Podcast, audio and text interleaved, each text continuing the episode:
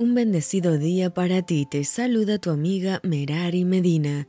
Bienvenidos a Rocío para el Alma, Lecturas Devocionales, la Biblia, Deuteronomio, capítulo 24. Cuando alguno tomare mujer y se casare con ella, y si no le agradare por haber hallado en ella alguna cosa indecente, le escribirá carta de divorcio y se le entregará en su mano y la despedirá de su casa.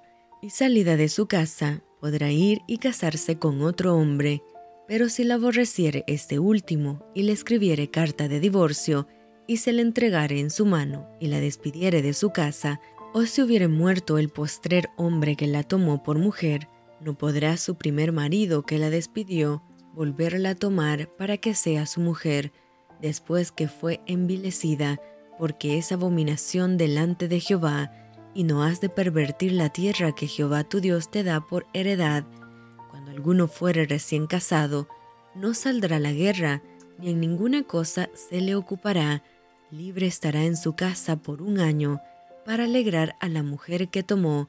No tomarás en prenda la muela del molino, ni la de abajo ni la de arriba, porque sería tomar en prenda la vida del hombre. Cuando fuere hallado alguno que hubiera hurtado a uno de sus hermanos, los hijos de Israel y le hubiere esclavizado o le hubiere vendido, morirá el tal ladrón y quitarás el mal de en medio de ti. En cuanto a la plaga de la lepra, ten cuidado de observar diligentemente y hacer según todo lo que os enseñaren los sacerdotes levitas, según yo les he mandado, así cuidaréis de hacer.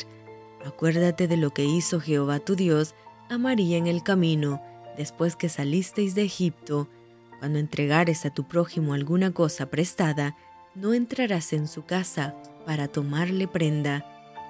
Te quedarás fuera y el hombre a quien prestaste te sacará la prenda, y si el hombre fuere pobre, no te acostarás reteniendo aún su prenda. Sin falta le devolverás la prenda cuando el sol se ponga, para que pueda dormir en su ropa y te bendiga, y te será justicia delante de Jehová tu Dios no oprimirás al jornalero pobre y menesteroso, ya sea de tus hermanos o de los extranjeros que habitan en tu tierra dentro de tus ciudades. En su día le darás su jornal y no se pondrá el sol sin dárselo, pues es pobre y con él sustenta su vida, para que no clame contra ti a Jehová y sea en ti pecado.